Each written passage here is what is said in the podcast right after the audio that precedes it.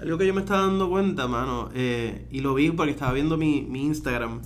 Mientras más crecemos y mientras más nos adentramos en esta industria, menos yo posteo cosas.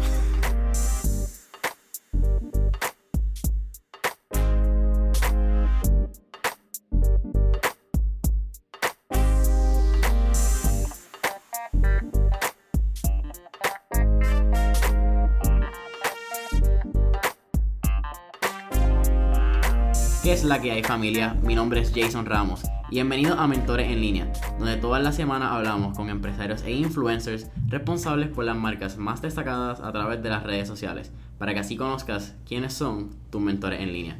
Si no nos has escuchado todavía, no has dado follow y like, en, nos puedes conseguir en Instagram y Facebook como Mentores en Línea. Y en el día de hoy les quiero presentar a Alan Taveras, cofundador de Brands of y Brands of Puerto Rico. Alan, gracias por estar con nosotros. Un placer, gracias Jason por la invitación y vamos allá, vamos al mambo, esto me gusta este proyecto. So, eh, Alan, cuéntanos un poquito más de, ¿verdad? de tus inicios, quién eres, qué es Brands of Puerto Rico y vamos, vamos al mambo. Yo soy Alan Taveras Sepúlveda, e hijo de un inmigrante dominicano y una puertorriqueña que trabajó toda su vida en el gobierno hasta que Luis Fortuño la votó con la ley 7. Eh, estudiaba un bachillerato en publicidad aquí en Puerto Rico, luego me montó un avión, me voy a Buenos Aires, Argentina, nunca quise ir a Estados Unidos, quería ir a España, pero la cuenta de banco de mi mamá no daba para España ni mi papá, so me mandaron para Argentina, que era lo más parecido. Allí hice un MBA y me di cuenta que, que podía seguir explorando el camino empresarial. Yo empecé como empresario en mi último año de high school haciendo party. Me recuerdo que el primer party que hice fue llevé a Yomo cuando acababa de dejar eh, sacar, dejarle caer todo el peso. Y desde ese entonces siempre he sido empresario. ¿Eso fue para qué año? Eso fue para el 2005, 2006. Estaba casi en pamper todavía. pues yo me recuerdo que mi mamá tuvo que ir y firmar el contrato porque yo era menor y ella cobraba la entrada y yo estaba afuera. Eso, hecho una mierda de nervio. Eso está súper cool. Después quiero hablarlo porque sí. todavía mi experiencia que mi papá sí. tuvo que firmar por mis papeles. Sí, siempre, siempre he sido empresario. Hasta ahora no he tenido, bueno, di clase en, en la universidad, en Sagrado Corazón y Atlantic University, so sí, ahí tuve jefe pero toda mi vida he hecho inventos y luego de regresar de Argentina monté con mi hermano una empresa que se llama 3Epic. Básicamente lo que 3Epic hace, eh, nosotros tenemos un equipo de programación en Buenos Aires y les revendemos los, las horas a agencias de publicidad aquí que no quieren pagarle lo que cobra un ingeniero graduado de Mayagüez y en Estados Unidos también. Y luego pues armamos brands que vamos a hablar de eso más adelante. Cuéntanos, ¿qué brands es Puerto Rico? Bueno, en el 2014 nosotros nos dimos cuenta que se estaba replicando en masa un sentimiento que mi hermano y yo eh, sentimos cuando hicimos cuando hicimos nuestros estudios fuera de Puerto Rico. Mi hermano estudió en BU, su bachillerato, y mi mamá pues siempre enviaba la cajita que le envían a todos los puertorriqueños que estudian fuera, el care package, que sea de sofrito, que sea mil cosas. Y esa experiencia de aliviar esa nostalgia es algo que se replica en, en, todo el mundo que ha tenido que salir de su país. Nosotros nos dimos cuenta después de que los bonos de Puerto Rico se fueron a chatarra, que todos nuestros amigos en Facebook están diciendo Puerto Rico se jodió, yo me voy. Y todo el mundo en Puerto Rico tiene un primo, una tía, un amigo, un novio, una novia o algo que se fue empezamos a ver las noticias de que todos estos puertorriqueños llegaban a Orlando o a donde sea y en una semana tenían tres trabajos y estaban haciendo un montón de chavos y nosotros dijimos, wow, aquí hay algo súper cool porque lo que es el mercado de la puertorriqueñidad de verdad no son 3.2 millones como están aquí, de verdad son 6 millones allá y 3 acaso, de verdad hay 9 millones de personas que quieren sentirse cercanos a Puerto Rico. Y ahí pues rápido empezamos a pensar de qué manera podemos explotar ese market. Y apareció pues vamos a hacer un marketplace para ayudar a los que están aquí a exportar. Y así fue que empezó. Luego de eso pues pasamos por Paralel 18, por el Enterprise de Guayacán, hemos hecho aceleradoras en Estados Unidos y lo que nos dimos cuenta es que ese sentimiento y no es ese sentimiento, ese movimiento de personas por crisis pues ha pasado desde México hasta Argentina porque todos los países de América Latina lo han cagado en sus países y por eso hay 59 millones de hispanos en los Estados Unidos. De ellos, 30 millones compran en línea y dijimos, pues de verdad tenemos que movernos a hacer ese puente entre América Latina y the US Hispanic Community. Y eso es lo que hicimos. Anda. Sí. Marketplace entra en. ¿Verdad? En e-commerce. Sí, e-commerce. ¿Cuándo empezaste, ¿verdad? ¿Cuándo empezaste Marketplace? ¿Esto 2000 qué? 2014. 2014. De 2014 a 2019, todo lo que e-commerce, todo lo que cambiado, Shopify, yo creo que demasiado. En los últimos dos años hemos tenido esta ola de empresarios que todo lo que venden es- Incluso n- cuando nosotros empezamos no había Shopify. Mi plataforma es puro PHP, está trepada en Symfony y utilizamos una librería de e-commerce que se llama Cilius, que son unos muchachos de Polonia que lo crearon. O sea, ustedes no usan Shopify para nada ahora actualmente. Estamos haciendo unos inventos con Shopify para subscription models, para unas cajitas de suscripciones. que- claro. lanzar, sí. Qué interesante, ¿verdad? Ahora, esto, entre comillas, gurús de, del e-commerce, de dropshipping, que tanto ha cambiado, te venden Shopify por ojo, nariz y boca. Y están ahora vendiendo Forex también. Tan, qué fuerte. ¿Verdad? No, eh, me quedo callado, más fácil. Alan, cuéntanos, e-commerce, que, que tú, de- ¿verdad? ¿Cuál es ese first step que tú le dices a alguien que está empezando e-commerce? Porque definitivamente no es lo que nos venden a través de Instagram y redes sociales. Si fuese por Instagram y redes sociales, significa coger un producto, ponerlo en Shopify con las mismas fotos de China y Claro. vas a tener 100 ventas y vas a ser un millonario en un año. El, después de cinco años que cumplimos ahora en julio 11, después de 1.3 millones que hemos levantado, miles de dólares que hemos gastado, yo me di cuenta y aprendí que e-commerce es un juego de, de cómo tú inviertes en tu funnel para aumentar tu conversion rate. Los conversion rate de Amazon, que son los conversion rate más duros, no llegan a 5%. Ahora mismo en Brands estamos casi llegando a un 2% en conversion rate. Pero ¿qué significa eso? Que tú tienes que tirar un montón de chavos para que un montón de gente entre y ahí empezar a trabajar en el funnel. So, mi primer consejo que yo le estoy dando a la gente ahora que va a abrir un e-commerce es you better have money in the bank o tener un concepto que pueda encontrar inversionistas porque vas a tener que tirarle chavos para crecer. Que es un funnel para estos compañeros que nos escuchan, ¿verdad? Y miembros de mentores en líneas que no saben lo que es un funnel. Un funnel es un embudo, imagínate un embudo donde en el principio del funnel tienes todo este tráfico que llega porque maybe vio un anuncio tuyo o escuchó de ti, pero en tu website pues, hay diferentes pasos. Está entrar al home, entrar a las categorías, poner algo en el carrito, empezar a llenar tu addressing step y cómo tú quieres pagar y cada uno de esos pasos, imagínate que se va afinando el funnel y el último paso, lo que sale por abajo del embudo son las conversiones que son las compras. Entonces, Cada vez que esa aplicación hace coaching. Sí. Eh, uno tiene que entender que, que hay muchos pasos para uno hacer que alguien compre. No es que te enseñé mi logo y tú vas a comprar. Y yo y creo que, que lo que he entendido es eso. Veo mucha gente que, que abre un e-commerce y dice, no, que yo voy a hacer todo esto orgánico, que yo no necesito chavo ni nada así. Yo digo, "Well, good luck. Porque uno tiene que tirar mucho chavo para el tráfico. Por ejemplo, en Brands nosotros ahora mismo tenemos entre 25 a 30 mil usuarios únicos mensuales. Y yo gasto chavos para que esa gente venga. Y yo hago ads en Facebook, en Instagram, en Google. Utilizo la red de GFR, que es en primera hora, en Nuevo Día. Yo tengo mis blog posts. son- yo tengo muchos sources que me traen tráfico para llegar a esos números. Menciona, ¿verdad? Eh, que tienes varios. Sorry que me puse bien técnico porque no sé. Nada, nada, eso es parte de eso, eh, para eso es que estamos aquí. Tú, tú tranquilo, que lo que tú digas, si no lo aguantan, vas a tener que aguantarlo. Dale. ¿Verdad? Hablas de, de redes de tráfico y cómo estos tráficos han ayudado. En los pasados años hemos visto que todo el mundo ha enseñado junto a estos gurús de Shopify, también vienen estos gurús de, de Facebook Ads. También están los influencers, añade influencer marketing, está emails, hay tantas variables que se pueden usar. Y fíjate, yo he hecho cosas de influencer y, me he dado cuenta que funciona por mercado. En el mercado de Puerto Rico solo me funciona, he hecho influencer con todo, pero solo me funcionó una campaña que hicimos con Silverio Pérez. Porque aquí en Puerto Rico quien me compra son las mamás o las abuelitas que quieren que su familia que se fue a Estados Unidos se mantenga co- conectado. So, de verdad el push ahí, el target market mío en Puerto Rico son mujeres de 35 años plus.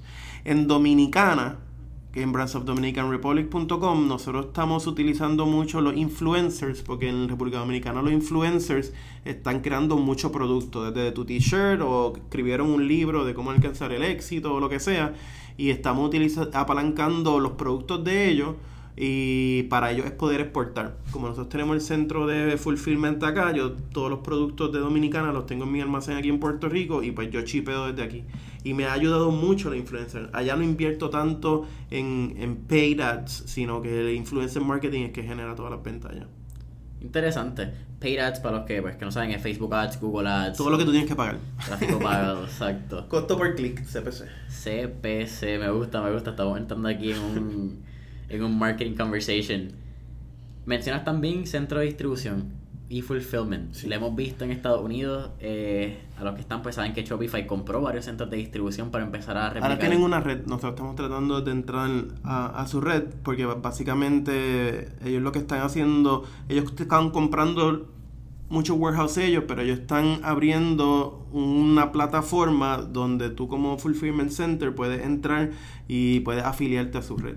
Esa historia está bien cool, mano. Y yo creo que más allá de, lo que es, si se puede sacar una lección y si estamos tratando de, que la gente que escuche esto se motive, yo creo que, el, el hustle, lo que estamos hablando ahorita, es lo que. ¿Tú te recuerdas cuando Puerto Rico, antes de María, quería traer a Amazon acá? Amazon está buscando su segunda ciudad. Hicieron un video y todo, y el gobierno estaba pushing, putting all their chips en esto. Pasó María, obviamente Amazon pichó. ¿Por qué será? También, pues, bueno, let's stay on the positive. En ese momento yo estaba dando unas charlas de, cómo crear un dashboard de, KPIs, de métrica importante para un e-commerce en una feria que tenía comercio y exportación y entablé una relación bastante amigable con el director, con Ricardo Gerandi, un tipo super straightforward y sabe lo que está haciendo y lo que quiere hacer. Eh, pero me recuerdo exactamente cuando la semana de que Amazon anunció el shortlist y Puerto Rico no estaba, yo le escribí un email un viernes a las 9 de la noche que mi esposa dijo, no lo hagas porque te van a robar la idea. Yo dije, nada, esto va a pasar. Y yo le dije, no te preocupes que Brands lo va a hacer. Un año después, sacamos el proyecto. Boom. Sí. Oh, yeah. Tuve que josear eso. Para los que no saben, ¿qué hacen en este centro de distribución? Pues nosotros hasta creamos una compañía totalmente diferente y tenemos 13.000 pies cuadrados eh, en una zona que es zona franca, eh, dedicado al cumplimiento de las órdenes de los e-commerce de los empresarios de Puerto Rico. O sea, si tú tienes una tienda que tú vendes camisa o vendes agenda o vendes relojes o prenda, tú me puedes dejar a mí todo tu inventario y yo tengo un software que se conecta a Shopify o a tu tienda que tú tienes online y cada vez que te llega una orden, a mí me llega una notificación y yo tengo un equipo de tres personas eh, ahí todo el día que básicamente procesan todo la orden y lo envían. ¿Qué es lo cool y qué es lo interesante de esto?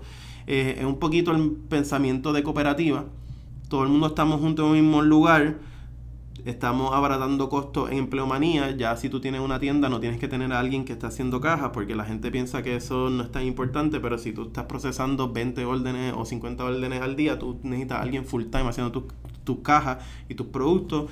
Eh, estamos comprando tape, bubble wrap, cajas, todo en conjunto y por el volumen que, tengo en Brands Puerto Rico y las compañías que van entrando, pues FedEx, DHL, eh, UPS, pues me dan descuento. Ahora mismo yo tengo en Second Day Shipping 70% de descuento. Eh, a todo Estados Unidos. So, tú entrando aquí simplemente vas a ahorrar tanto en shipping que se lo puedes traspasar a tu cliente y tus órdenes van a subir. Es básicamente una idea de quitarle todo el dolor de cabeza de cumplimiento de órdenes a la gente que está corriendo e-commerce y que se dediquen ellos a vender. Yo me dedico a hacer el fulfillment. Que es una de las grandes complicaciones, porque siempre que vemos tenemos que sí comprar la maquinita de los printers. El thermoprinting. Y es lo menos que se habla cuando ves todos estos gurús de Shopify y todo, nadie te habla de eso porque es súper unsexy, es bregar con caja, con tape, con overwrap, con hacer eh, cotizaciones de, de shipping, eso es the least sexy thing, pero es lo más importante. Y más ahora, por ejemplo, cuando estamos compitiendo con gente como Amazon, si tú no tienes un second day shipping, pues te jodiste. Es que la experiencia de, de consumir y el... Antes era 7 días. Yo me acuerdo cuando yo empecé a pedir por internet, todo tuvo que ser, yo tengo 20 años, hace 6 años, 6, 7 años, una semana, era razonable a veces eran 14 a 21 días laborables y tú, pues, es normal. Hay gente que a mí me compra hoy y a las dos horas me envían un, un email. ¿Cuándo va a llegar la orden? Y Amazon ha cambiado ese juego, porque han cortado a este hombre del medio. Lo vemos con las guaguas que en Estados Unidos ya no usan, cortaron a DHL USPS terrestre, tiene sus propias guaguas en flota. Y cada vez esta experiencia de consumidor de recibir su producto se hace obsoleta. Mientras, impresionante. sí, y mientras la tecnología de automatización y todo esto que llaman el Fourth Industrial Revolution, que soy bien fan de esto y leo muchos libros de esto, mientras la tecnología vaya bajando en costo, por ejemplo, yo en mi almacén, en vez de tener a tres personas, voy a tener a tres robots y no voy a tener ningún ser humano ahí. Porque así es que nos vamos la economía entera. Entonces eso va a hacer que las cosas sean más rápido, que sean más baratas. Pero ahora mismo pues estamos en esa transición de tú vas, tú vas a ver a Amazon con, con drones por todas las ciudades repartiendo y todo y, y a eso es lo que nos vamos moviendo. La gente quiere pedirle o quiere ahí mismo. ¿Crees que al principio, de verdad, hay una pregunta que, porque he escuchado el comentario que de momento vemos a, los, a estos baby boomers y a estas generaciones mayores que dicen, ah, si veo ese dron, va a ver que ya mismo lo van a tumbar con el producto. ¿Crees que eso eventualmente va a pasar? ¿Y cómo crees que las legislaciones aéreas y todo lo que ha pasado, ¿verdad? que ahora necesitan licencias para ciertos drones? ¿Cómo crees que va a encontrar la tecnología a su punto con, con regulaciones federales y cómo se va a manejar este mejunje que se va a convertir mientras llega la tecnología? en todo tipo de, de avance tecnológico o, shift en tecnología, entiéndase, vamos a coger ejemplos, taxi Uber. Siempre en esa transición va a haber choques bien grandes. eh, va a haber gente que se asuste, va a haber gente que coja su pistola de BB y le esté disparando a los drones. Eso, eso siempre va a pasar. El gobierno va, va, va a tratar de ponerle mil, mil peros, pero yo siempre, siempre pienso que el, que el ser humano tiene, el, tiene la capacidad de convertir en los cambios en algo inevitable. Entiéndase, de aquí a los próximos 10 años vamos a ver muchos conflictos, va a haber mucha gente en contra, mucha gente a favor, van a ver que van a hackear y estos drones van a tener problemas, pero va a pasar. Y eso es algo que, que nosotros como empresarios nos tenemos que decir en qué lado de, de esta discusión yo quiero estar, en, en los que se van a quedar atrás en los que se van a quedar adelante. Eso está cool. Me acuerdo, estaba viendo los otros días el podcast de, de Joe Rogan con Gary Vee y Sí. estaban hablando de cómo la eh, el, el proceso de, de interlazar los robots y cómo eventualmente vamos a ser mitad robot, mitad humano, lo que es un cyber. Claro. Y, y realmente el mundo se va a dividir en quien va a apoyar y va a apoyar esa tecnología y va a convertirse en un cyber y quien simplemente se va a oponer a la anatomía del ser humano y quieren ser ellos. claro. Y creo que es un punto bien interesante como la pues nuestra realidad tiene un realidad como la conocemos cotidiana del ser humano tiene un punto fin a largo plazo porque la tecnología simplemente se convierte en parte de nosotros son dos interfaces que, que van a conectar y van a ser una Incluso tú estás viendo gente que aunque no tenga chance, pero para mí, si Puerto Rico, si yo pudiera votar por el presidente, yo votaría por alguien como Andrew Yang, que lo que está pushing es el Universal Income, porque es la que hay. Ya mismo, por ejemplo, en agricultura, manufactura, en todo, los robots will take over y la gente se va a quedar sin trabajo. So, vamos a tener un montón de tiempo libre, pero necesitamos seguir consumiendo para que las cosas sigan funcionando. So, sí, vamos a tener que llegar a ese punto. Alan sí el, eh, Ese no es el tema de este podcast. mano, vamos a tema. súper cabrón yo empecé yo vine aquí con, el- con la mentalidad duro vamos a hablar brands vamos a hablar e-commerce No. No tengo idea cómo terminamos, ya que estamos en Andrew Yang. Vamos a brincar al, al paso que me intrigó demasiado. Vale.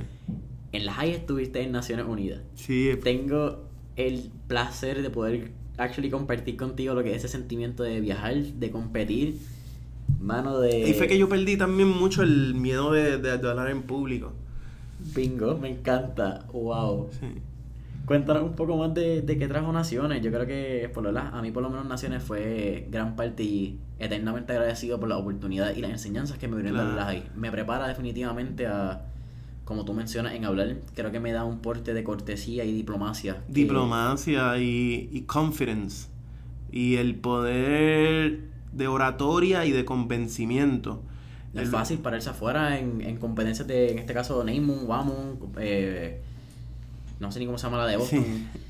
No es 50 personas, estamos hablando de 80 delegaciones, 100 delegaciones que son 160, 200 personas. Hay dos cosas que yo saco que, que yo digo que me han hecho mejor ser humano y por ende mejor empresario. El, el hecho de, de poder pararme y hablarle algo con confianza y poder comunicar efectivamente el valor que estoy trayendo a la mesa. Y lo otro es sentar a un montón de gente que quiere todo el mundo ganar y llevarlo a un acuerdo. Porque al final del día I'm only good because I'm a good deal maker. Yo no soy el tipo más creativo, yo no soy el tipo más técnico, pero yo sí puedo sentar a 12 personas que se odian y, me da un día entero y al final se van a abrazar. I'm that guy. Hell yeah. Mejor oración no haber salido ahí. Qué, oso, mano. Eh, Brands of Puerto Rico. Tiene un toque de nostalgia para los que están afuera a la misma vez hay un toque de creer en lo tuyo, creer en lo que hacemos aquí en Puerto Rico, desarrollar en Puerto Rico, distribuir en Puerto Rico. Algo que sin duda alguna es clave para el desarrollo económico en los próximos 10-15 años de esta isla. ¿Cuál es el rol que tiene la generación Z? Por generación Z, depende a quién le pregunte, desde 1996 hasta el 2010, del 2000 a del 2015. Este joven que está entrando ahora a la fuerza laboral, que está en la universidad, que está en high school ¿Cuál es ese rol desde el punto de vista de Alan Taveras de esa generación para el crecimiento de Puerto Rico? Yo creo que, que actually la generación Z es la generación que va a salvar a Puerto Rico. Te explico. Y aquí nos vamos a ir deep eh, political y economics. Puerto Rico desde que entró Muñoz hasta Act 22 ahora, la estrategia de desarrollo económico siempre ha sido una de atraer capital foráneo para simplemente que montaran sus operaciones y que el pueblo de Puerto Rico se beneficiara de well-paying jobs o de trabajo.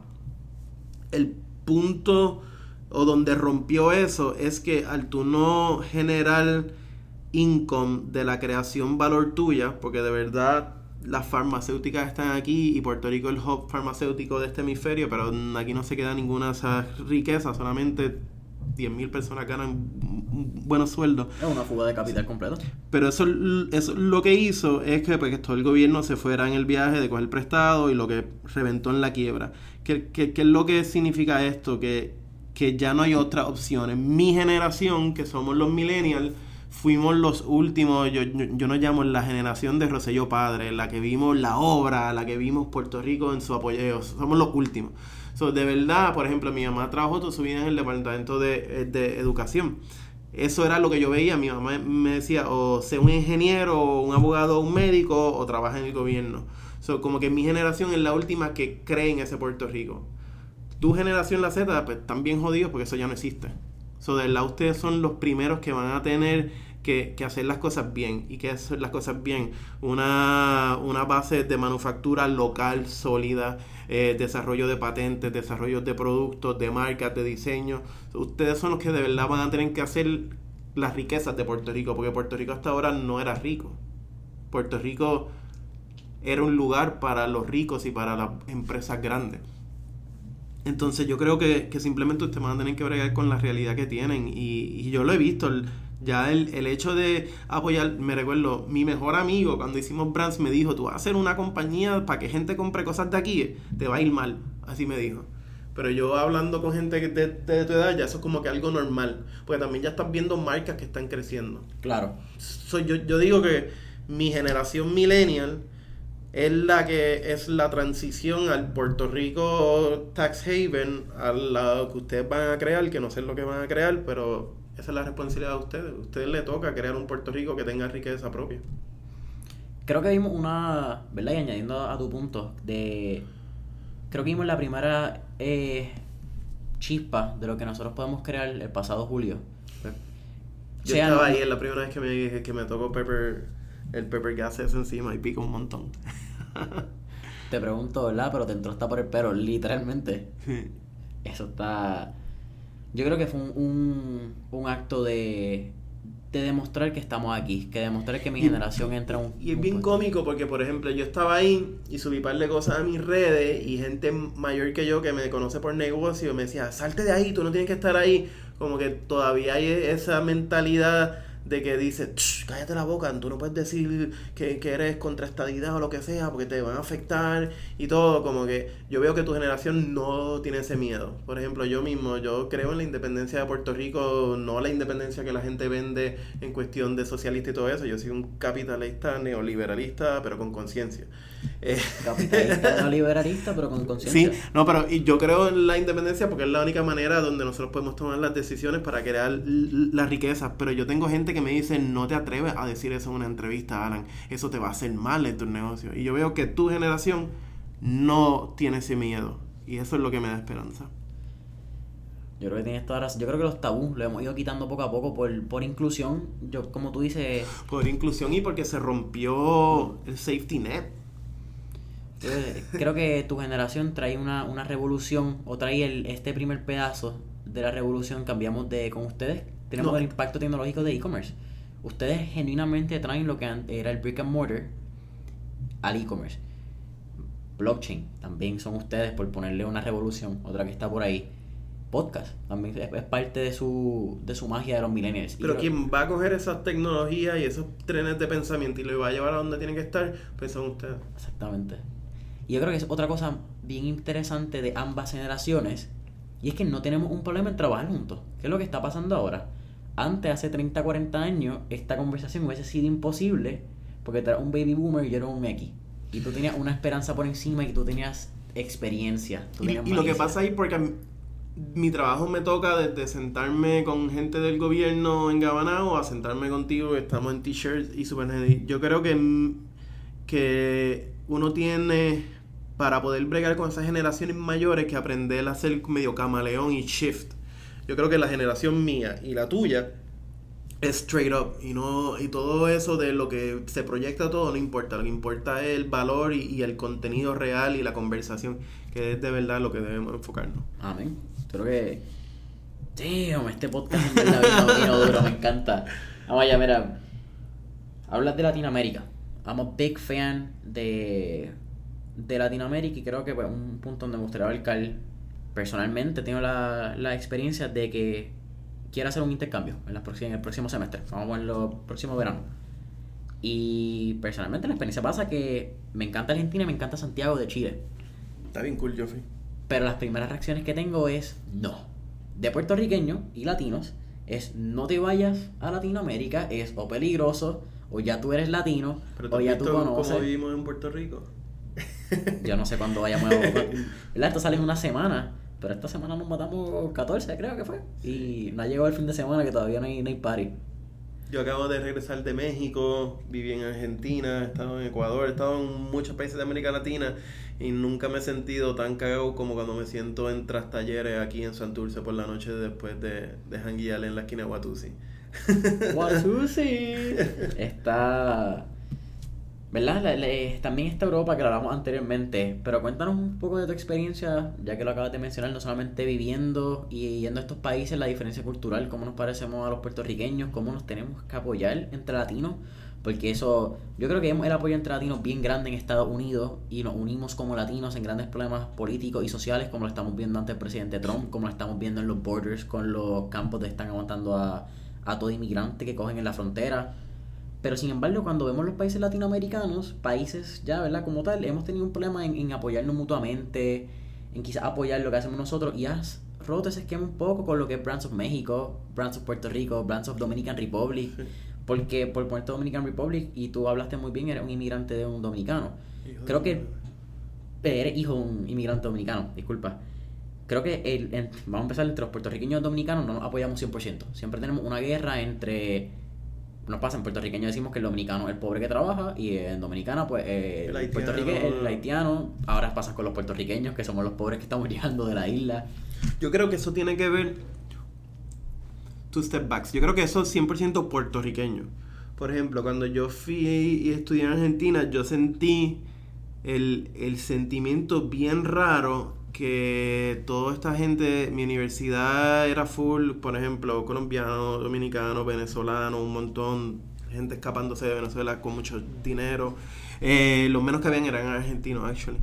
Pero yo me sentí como que el, el abrazo bien grande de ellos hacia nosotros. Y es algo que te digo que es de puertorriqueño. Yo soy parte de la junta de directores de la, de la parada de puertorriqueños en Nueva York. Sí, y alguien de la junta me, me dice, tenemos que seguir trabajando porque nosotros no entendemos por qué los puertorriqueños de la isla nos tratan mal a los New Yorkers.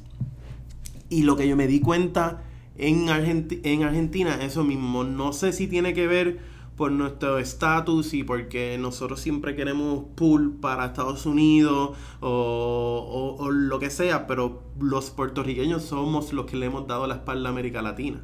Porque América Latina entre sí colabora un montón y ellos están locos porque nosotros nos unamos, porque somos latinos.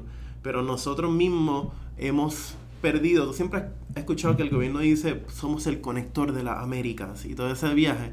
Pues nosotros perdimos esa oportunidad por, porque ya Panamá nos pasó por, el rolo y vayan al aeropuerto de Panamá y se van a dar cuenta. Pero por nosotros no entender que nosotros somos más del sur que del norte, es que hemos dejado pasar esa oportunidad y es que es como que sentimos eso, ah, los latinoamericanos son allá, eso es peligroso y todo eso. Pero cuando entendamos que somos un pueblo unido, que nos une la lengua y la cultura y muchas costumbres, pues ahí es que de verdad pues nos vamos a dar ese abrazo latinoamericano. Háblanos un poco más de Brands of México, que es la nueva expansión que tienes también con Brands of Dominican Republic y qué significa para Alan entrar en la cultura y realmente tener que conocer de estos países. Está bien cool, mano, a mí me encanta. Eh, nuestro negocio como, como tiene un aspecto de relaciones públicas, de mira a estos jóvenes ayudando a los locales, pues en cada país nosotros tenemos a un equipo local. En México mi hermano vive allá, que es el CEO de la empresa, pero tenemos un equipo de cuatro personas en México, tenemos a dos personas en Dominicana eh, y cada uno pues en la cara el, trabajar different time zones, eh, colaborar todo. Nosotros tenemos Slack, Asana, eh, hacemos Google Hangouts toda la semana. Eso está bien cool. Conocer tanto el equipo y trabajar con un equipo y conocer a las marcas, ir a campos de café en diferentes países, eso está demente. Para mí, es, para mí es un sueño el trabajo que estamos haciendo y, y es bien cool el poder empujar todavía no estamos en donde queremos estar, pero poder empujar un sueño y que cada día más gente entre en el sueño de, poder conectar toda América Latina para ayudar económicamente es, es kind of humbling para mí. Yo creo que es tremendo porque acabas de tocar en un punto que para mí es... No lo había pensado hasta que lo mencionas. Y es bien interesante como tu sueño, ¿verdad? Dentro de brands, tú cultivas tu sueño, pero estás cultivando el sueño de otras personas Estás dando Eso es lo más cool.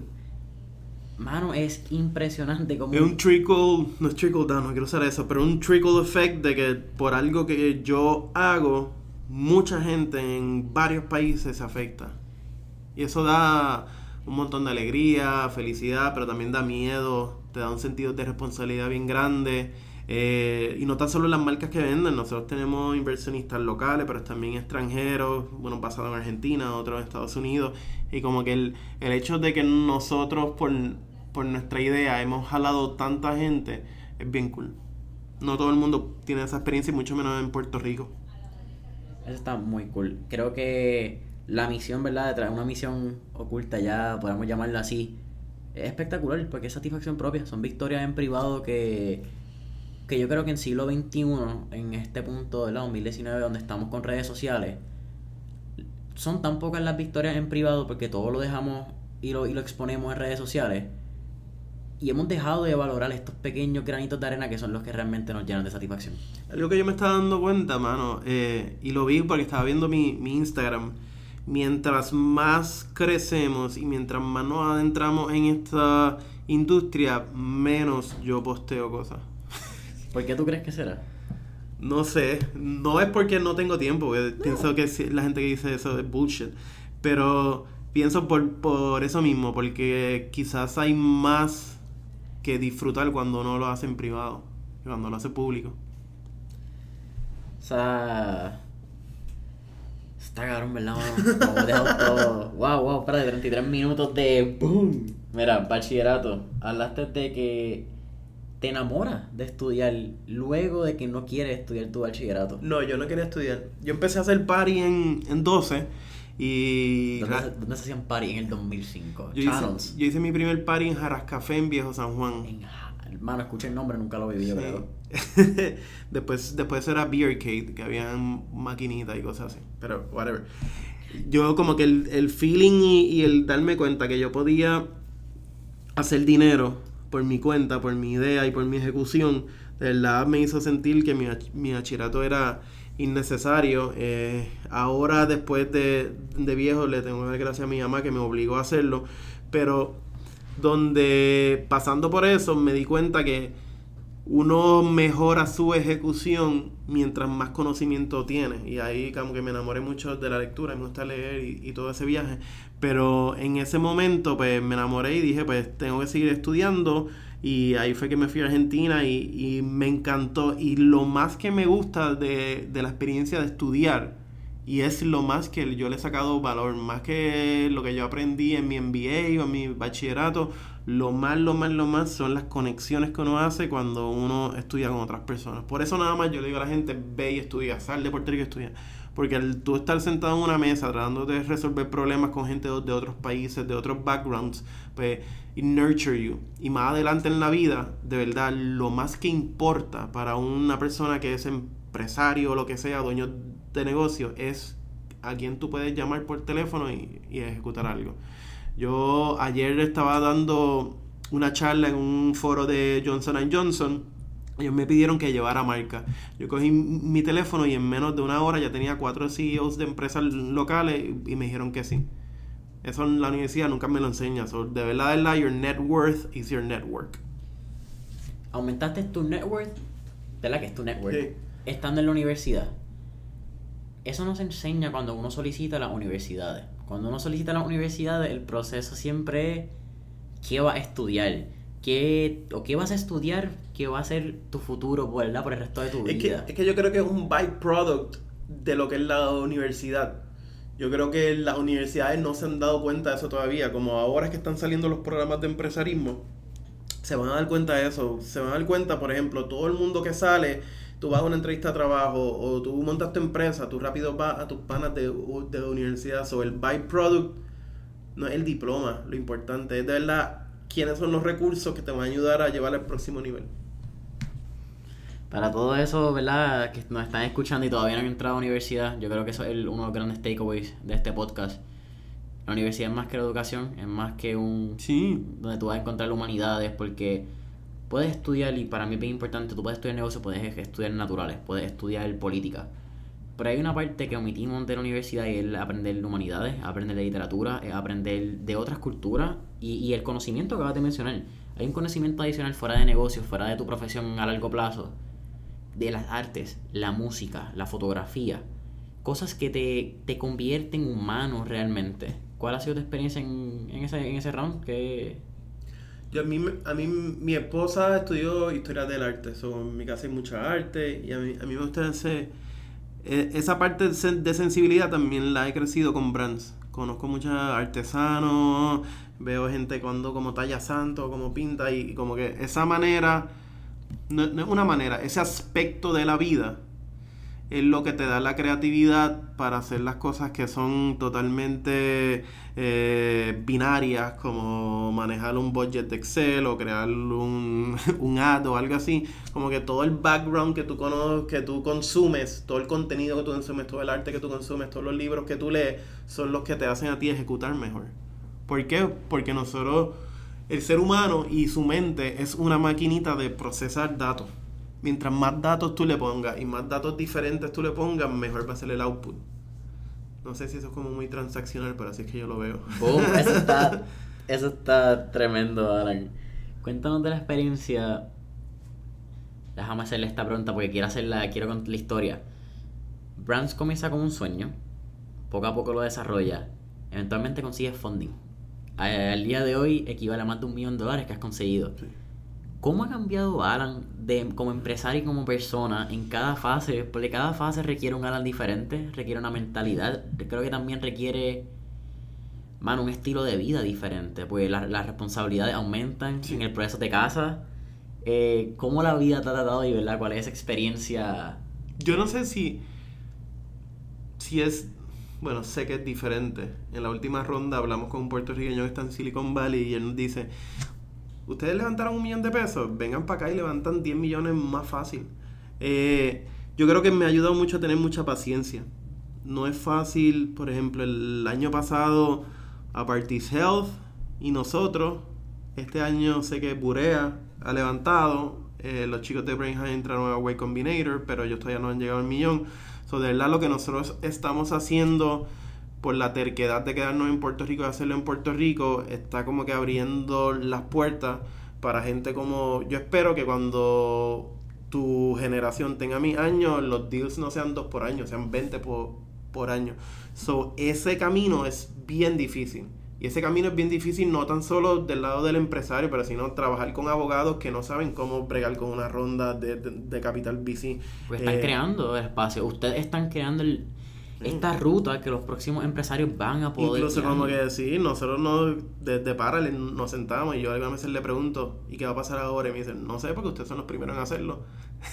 Son como que romper, romper esas barreras y, y como que y move forward ha sido bien difícil y bien drenante, lo que ha hecho que el Alan del 2014 cuando empezó Brands, que era todo positivismo, optimismo, vamos a mover para adelante esto, porque es la economía de Puerto Rico y todo eso, y si esa misión está, pero ahora eh, es less bullshit, más ejecución, he aprendido, por ejemplo, lo más que a mí me gustaba de Brands, lo más que me gusta, que ya no lo hago casi, y eso me, me molesta, era sentarme como estoy sentado contigo hablando con las marcas. Ellos me contaban sus sueños, sus productos. Ahora hay gente que hace eso, pues yo no puedo hacer eso yo, pues no tengo el tiempo. Y eso como que me bastripea un poco porque pierdo un poco ese tacto humano, que es lo que te da el optimismo. Tú conocer todos los días a alguien que tiene, ay, estoy bien pompeado porque hice mi sofrito, hice mis t-shirts y eso. So, quizás me ha convertido un poquito más darks, pero a la misma vez más shark y más seguro de lo que tengo que hacer. Yo me puedo sentar con, como me he sentado con gente del gobierno, con gobernadores, con secretarios de, eh, del TEC y de toda esta gente, y yo le hablo todo a tú y mira, yo necesito esto ya y lo empujo. Antes quizás, antes quizás perdía más tiempo en, en lo, en el fluffiness de, de la vida. Ya no titubeas en ti. Tengo más paciencia porque he tenido que esperar mucho tiempo para que las cosas se den, aunque solo han pasado cinco años, pero ya ten- tengo menos tiempo que perder. So, es como, em, em, yo soy straight to the point. Ya hasta si tenemos una conversación y esta conversación no hubiera sido buena, yo me hubiera levantado y me hubiera ido. Sea, me interesa mucho que algo que, que no se habla. Y acabas de decir que tuviste que dejar de hablar con personas para convertirte. Dejé de hacer lo que me gusta Para para, hacer lo hacer que lo que quieras tengo que hacer. hacer. Ya, lo que más eso te escucha, me van a llorar. Pero es una triste realidad del empresarismo que no se habla. Son las cosas que no son tan sexy, pero hay que hacerlas. Mi vida pasó de, de, de estar en, en ferias artesanales a estar bregando con Excel y con pitch decks y cosas así. Como cambio, ¿verdad? Y lo que uno. Sí. Hace cinco años, ¿tú hubiese imaginado que iba a estar en esta posición? Un carajo, para nada, cero. Si Alan de hoy mismo, de los próximos dos milisegundos, pudiese virar al pasado a Alan que estaba en proceso de solicitar admisión a las universidades, antes de empezar, ¿qué le diría? No te preocupes en dónde vas a terminar. Live every day. Yo creo que muchas veces Carpe diem. Yo creo que muchas veces nos vamos en el viaje de yo quiero hacer esto, yo quiero hacer lo otro, ah, mira este empresario, levantaron más chavos que nosotros y como que siempre dedicamos la mayor parte de nuestro tiempo de pensar en nuestro cerebro a lo que va a pasar mañana y no tanto lo que va a pasar hoy. Y por ejemplo, yo en universidad me fui a trabajar todos los, desde viernes a domingo, trabajaba en un restaurante como mesero porque quería ser chavo. Y me perdí muchos weekends de, de comer mierda con mis panas en la playa haciendo nada. So, como que el, el hunger mío por, por ser un hustler y por todo eso también me hizo eh, no tener cosas que la gente normal tiene en cuestión de tiempo y de experiencia. Pero de verdad no, no me arrepiento porque creo que si no lo hubiera hecho no hubiera estado donde estoy. Y no estoy 100% feliz donde estoy, quiero más, pero estoy contento. Mencionas también experiencia. Acabas de mencionar lo importante que son las experiencias y que es que para ti, pues, por, por el hecho de que perdiste muchas experiencias para lograr Los otros, los otros días, disculpa te interrumpa, preocupes, pero ya no por ahí. Los otros días, mi mejor amigo desde high school es José Luis Fernández de Aseguratec, Jaime Acosta de Pinta, y estábamos con un pana, con otro pana Guillermo que es dentista. Y llevábamos como dos meses tratando de coger un día para ir un- al río, que íbamos siempre en universidad juntos, o en high school, a las tinajas. Y como que y de momento yo dije, estamos en un punto en nuestra vida que hacer chavo es más fácil que fucking sacar un día e ir a un río. Vamos a un fucking río. Y fuimos los cuatro viejos, pero fuimos al río. Y vacilamos. Eso- Pero como que esa experiencia ahora mismo, a mí me importa más y me llena más que hacer un deal de mil pesos o de dos mil pesos, whatever. Porque vives el día a día y no estás pensando lo que puede pasar mañana. Eso está muy cool, mano. Eh, ¿A dónde has viajado recientemente? Vamos a hablar de, vamos a hablar de viajes, de experiencias. Nos montamos en un avión. Este año estu- he estado en... Me fui de honeymoon. Estuve en Grecia, Turquía, Barcelona. Londres. Estuve ahora en México. Eh, también fui a New York, Nueva York un par de veces. Y Dominicana. Nueva York. Me encanta la ciudad, más allá de ¿verdad? el estilo de vida. Pero no aguanto el estilo de vida hardcore más de una semana, porque me desgasto. A mí no me gusta. No me gusta Nueva York. Esa, esa es la pregunta. Siempre que mencionan Nueva York, tiene que ser una pregunta. Porque Nueva York tiene dos estilos: el que, el que va a trabajar y el que va a vacilar, a visitar, que el que está tres días. Yo siempre he ido a trabajar. Nunca he ido a ver Basilón, Basilón. Vacilón para mí es bien relax, porque tú ves lo turístico. Tú ves Empire State Building, tú vas a Chelsea Market, vas al Flatiron, que es el edificio de la esquina, y haces tus cositas y te diviertes. Maybe vas al Bronx, ves el juego de los Sí. Yankees, te encojonas en el subway. Pero trabajar es diferente, porque trabajar en Nueva York es 6 a.m. is wake up time. It's not. 6 a.m. is work time, not wake up time, que es lo que pasa en Puerto Rico. Sí. Y es un drive y un paso bien fuerte. ¿Cómo lo comparas con el paso de Puerto Rico y, si has aprendido algo de Nueva York que ha aplicado a Puerto Rico? ¿Qué fue?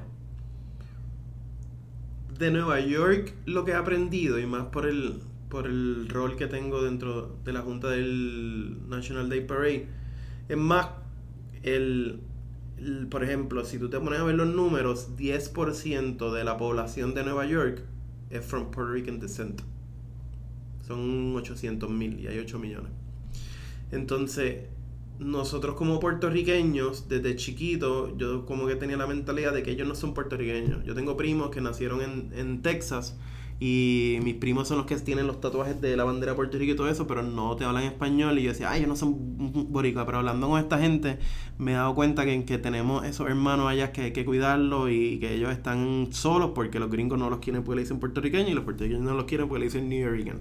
So, como que he aprendido un poco a, a entender a esa población y en cuestión de, de cosas que he aprendido de, de Nueva York, a mí me tripea mucho comer. So, me encanta toda la comida allá y he aprendido que en Puerto Rico hace falta más diversidad de comida. Pero sigo pensando que Puerto Rico tiene mucha mejor calidad de vida. ¿Cuál es tu restaurante favorito en Nueva York? Ya, no sé. Eh, La pizza que más te gusta en Nueva York. Los otros días fui a una pi... Ah, se me olvidó. Yo soy bien malo con nombres, pero a una pizzería que está por Chelsea Market. Ok, Que es bien famosa, que hacen unos slices bien grandes. Pero olvídate. Chelsea Market, para el que no haya ido a Nueva York y no haya ido a Chelsea Market, a mí me encanta. Creo que lo recomiendo, me encantan los tacos number one. Los tacos más sencillos, porque le echan tres cosas, y por 2.25 en la ciudad. Fui a comer, eh, a conocer de, de, de Bessel, el nuevo edificio este que está... Ajá, claro, las escaleras. Pero abajo hay como que un eh, mercado español o algo así. Y fui para allá y... Que es el de José. Enrique, tengo entendido. Claro. Eso está bien cool. Es como un... es Como ahora en Barcelona fui, eh, el mercado San Luis creo que se llama, o la boquería en Barcelona, que tú vas y estás comiendo en todos lados. Y ese viaje a mí me gusta. Alan, hemos llegado a- al final del podcast, pero antes de irnos quiero hacerte dos preguntas. Dale. Si pudieses virar alguna época de esta historia de este planeta, ¿a cuál época virarías y por qué? Los taínos. Los taínos, esa es Sí, nueva. Los taínos. Pero también tiene que ver, pues, por ejemplo, en mi familia, dentro del, del viaje de independentismo de mi mamá, nos, nos empujaron mucho esa parte. Por ejemplo, mi, tercer nombre es Urayoan. Urayoan fue el cacique que mandó a hundir a Salcedo. Mi hermano se llama Guarien, mi primo se llama Guarionex. Son como que nosotros no nos daba mucha lectura de, de taínos. So, de verdad quisiera ver con mis propios ojos el, el relato taíno y no el relato español que nos enseñan en nuestra, en nuestra escuela. Y también me gustaría experimentar un mundo sin dinero. A base de trueque. ¿Cómo sería eso? Eso sería interesante. Que es lo que básicamente es Fire, eh, Burning Man. Burning Man Sí. es. Ese, ese viaje loco, el que, que sabe de Burning Burning Man Man. sí las drogas. Bueno, ellos se metían drogas también. Las drogas son cool y aceptables siempre cuando salgan dentro de un entorno saludable. Eh, que mi papá no escuche, no escuche eso. Entonces, ahora la última para irnos por ahí. ¿Cuál fue la- el último artista, canción o, o banda que escuchaste antes de, de grabar este podcast? Eh, yo soy un caco empedernido. Eh, me gusta con con. Ayer estaba en un show de, de un pana mío, de Skeptic, que es rapero, y lanzó el CD del nuevo el show de, de, de Friki ahí en la serra. Pero estoy bien envuelto en una canción nueva que tiene Arcángel que se llama Invicto. La última que sacó. Está bien cabrona. Artista favorito del, de- del trap del género. Ya que estamos hablando que eres un caco. Yo soy, por ejemplo, mi, el mejor verano de mi vida fue el verano 2007 cuando Arcángel, el Agueto sacó Traficando a mi manera. So, Arcángel siempre. Traficando a mi manera. Esa es la que hay. Corillo, nos fuimos, Aran. Para mí ha sido un placer. No, igual, Gracias por este episodio. Y Corillo, nos vemos en la próxima. Let's keep in touch, mano. Y ella. Cinco.